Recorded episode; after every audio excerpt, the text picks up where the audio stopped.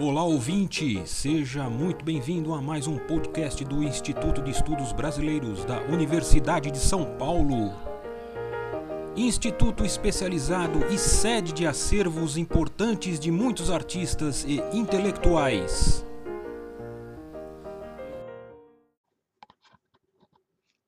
Olá a todos e todas, bem-vindos, bem-vindas ao centésimo podcast do IEP.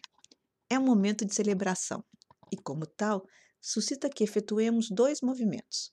Um que mira o passado e procura aprender o que tem sido a experiência, e outro que se projeta sobre o futuro e desfolha perspectivas do que a iniciativa ainda pode vir a ser. O olhar retrospectivo, por um lado, visa as origens do programa. Por outro, pretende fazer um balanço do que foi apresentado como episódios ao longo destes quase cinco meses em que estamos no ar.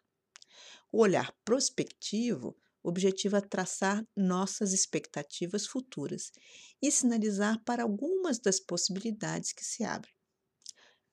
A ideia de criar um programa de podcasts no Instituto de Estudos Brasileiros surgiu no contexto da pandemia do Covid-19 e da preocupação da instituição em manter contato com o público que estava habituado a frequentar nossos espaços presencialmente seja como alunos e alunas das disciplinas optativas oferecidas em vários cursos de graduação da USP ou no nosso mestrado em Culturas e Identidades Brasileiras.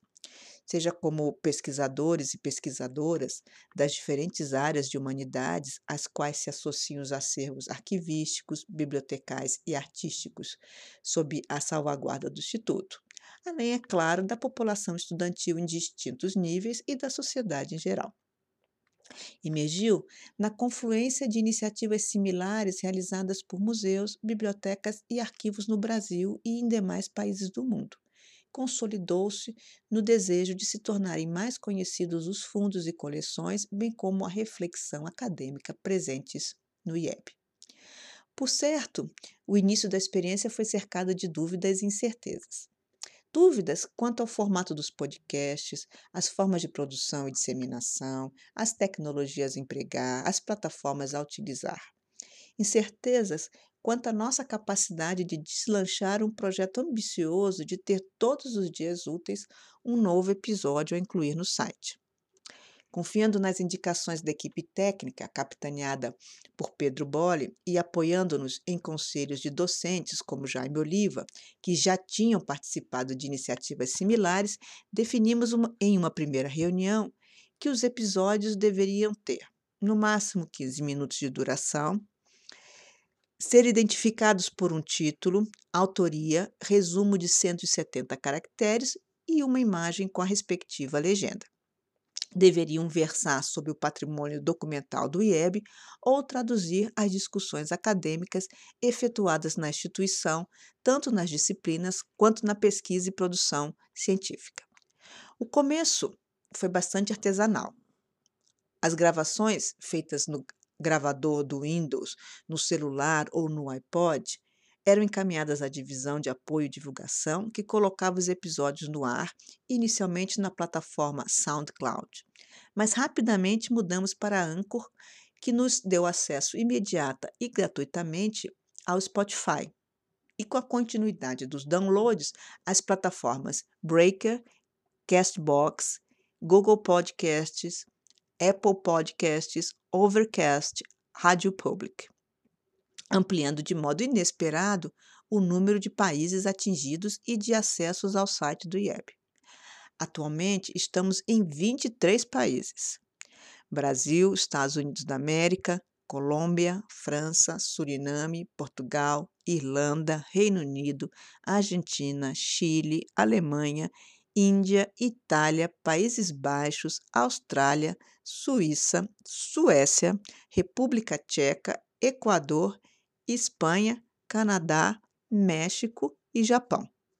E temos 8.300 ouvintes. A iniciativa ainda despertou vocações.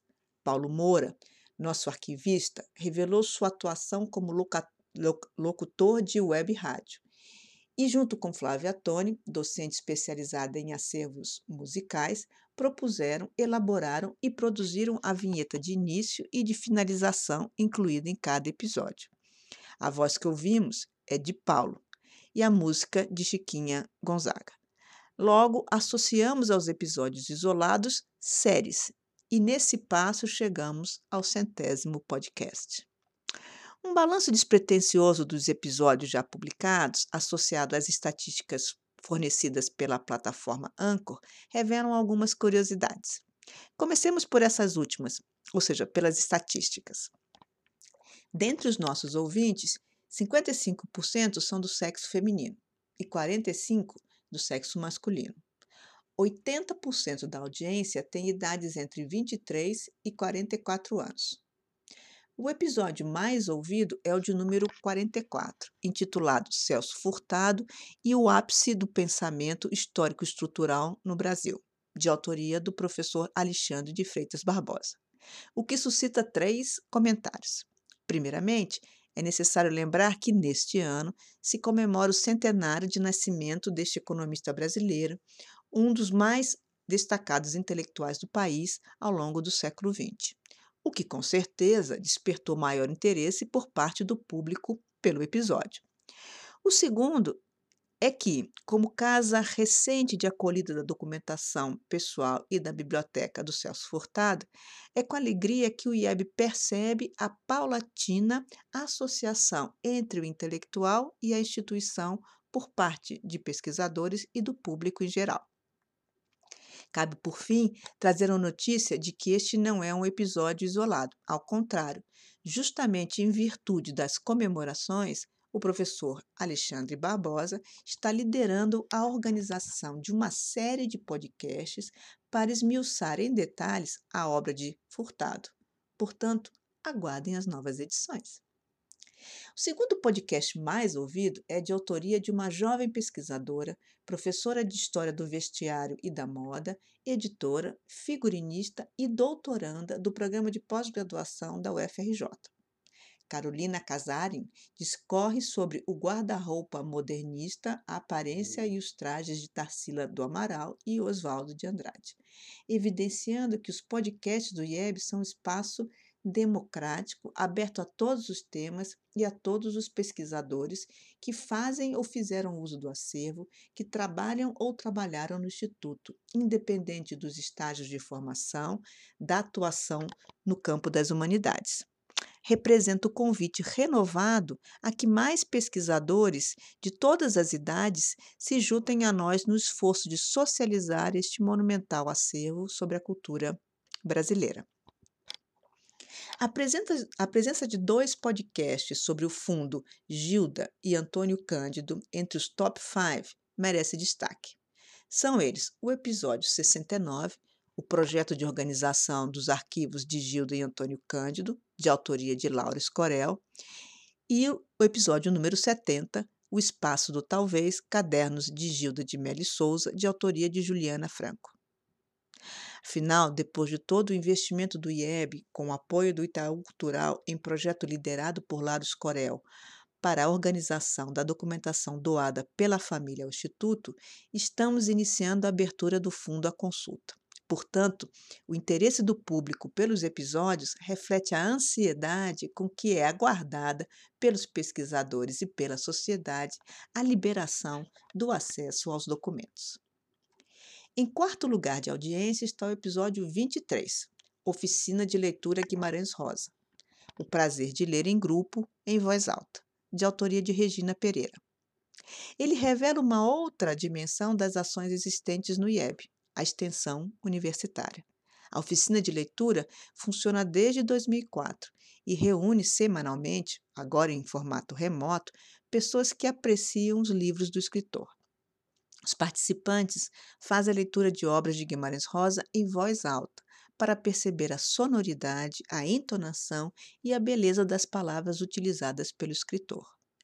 Depois de uma hesitação inicial, os componentes da oficina abraçaram a iniciativa dos podcasts e hoje representam o maior coletivo a publicar episódios.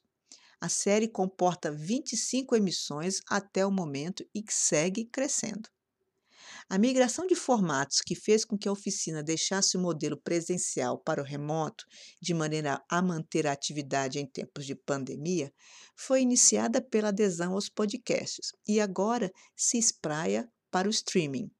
No final deste mês, mais exatamente entre 28 de setembro e 2 de outubro, a oficina organiza a Semana Rosiana no IEB. Sigam nossas mídias e não percam o evento. No que concerne ao balanço possível desses 100 primeiros podcasts, vale destacar inicialmente que eles tanto se constituem em episódios isolados, quanto estão conjugados em séries. Até o momento, nove séries foram publicadas.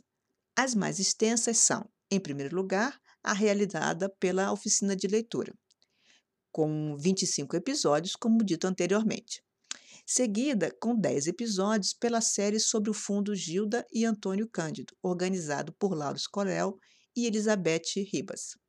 Esta última faz uma bela incursão no setor de arquivo, desnudando as várias etapas do tratamento documental feito no IEB e congregando as vozes dos vários sujeitos envolvidos na tarefa, de alunos de graduação a profissionais do arquivo e pesquisadores confirmados. As outras séries são de autoria de docentes, como a sobre o geógrafo Pierre Monbeg, por Jaime Oliva, e uma antropologia do antropoceno, sem natureza não tem história, por Estélio Maras.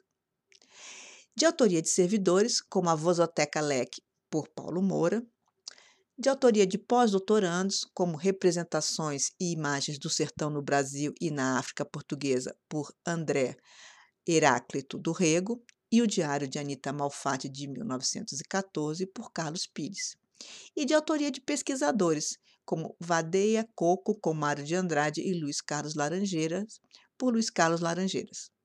Mais uma vez fica patente a pluralidade e a diversidade de temas, acervos e autores.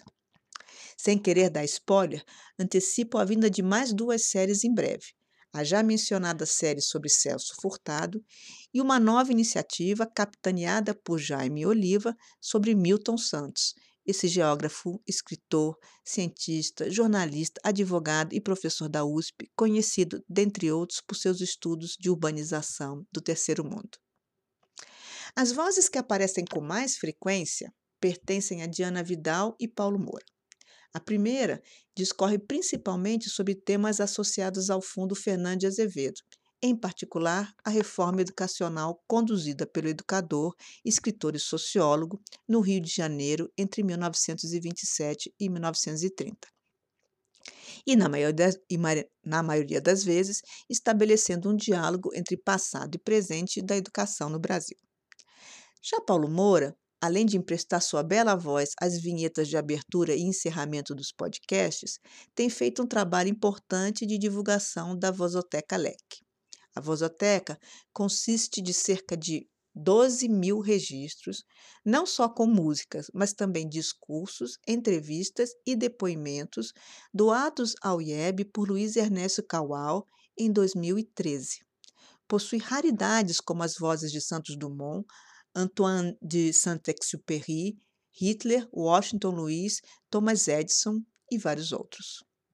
Mas chega de olhar para o que fizemos e vamos nos indagar sobre o que o futuro nos reserva.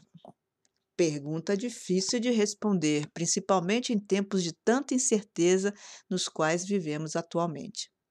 Posso apenas relatar o que temos feito em termos de projetar o futuro. Estimulados pelos resultados iniciais da iniciativa, lançamos-nos na competição por apoio financeiro para a criação de um estudo de gravação por meio da participação em edital aberto pela Fundação Serra e Pilheira, que tem por propósito não apenas conceder recursos para equipamentos, mas também fornecer formação para a produção mais profissional de podcasts. O intuito aqui é superar a fase artesanal que nos permitiu chegar até o episódio de número 100, alcançando novos voos em termos de qualidade das gravações, inovação em vinhetas, tratamento mais sofisticado dos produtos, enfim, em uma palavra, profissionalizando o trabalho e ampliando a, a eh, sua qualidade formal, de modo a dar mais destaque ao conteúdo. Uma segunda ação, que está apenas em seus primórdios, é o estabelecimento de parcerias com demais instituições culturais que partilhem de objetivos similares ao do IEB, por exemplo, como a recente colaboração estabelecida com a Casa Mário de Andrade para a produção e veiculação conjunta de podcasts. Outras parcerias podem e devem emergir, pluralizando o alcance das emissões e amplificando a disseminação dos conteúdos, com o intuito de tornar o acervo e a reflexão acadêmica presentes no IEB cada vez mais acessíveis ao público em geral e ao ensino nos vários níveis escolares. Premidos por circunstâncias alheias à nossa vontade, forçados a entrar em isolamento social, soubemos valer-nos da oportunidade para criar novos canais de comunicação com a sociedade e reinventar práticas. Por certo, os podcasts do IEB vieram para ficar de uma solução passageira para o enfrentamento da crise provocada pela pandemia, eles se tornaram uma maneira efetiva de conectar o IEB com as pessoas localizadas nos quatro cantos do mundo, de traduzir as pesquisas e o conteúdo do acervo em uma linguagem mais fácil e de promover a circulação social de conhecimentos, aproximando a universidade da escola básica, a academia do público em geral e devolvendo o patrimônio cultural a quem ele, de fato, pertence. Este podcast do Instituto de Estudos Brasileiros chega ao final. Esperamos que tenham gostado e em breve retornaremos com um novo assunto para você.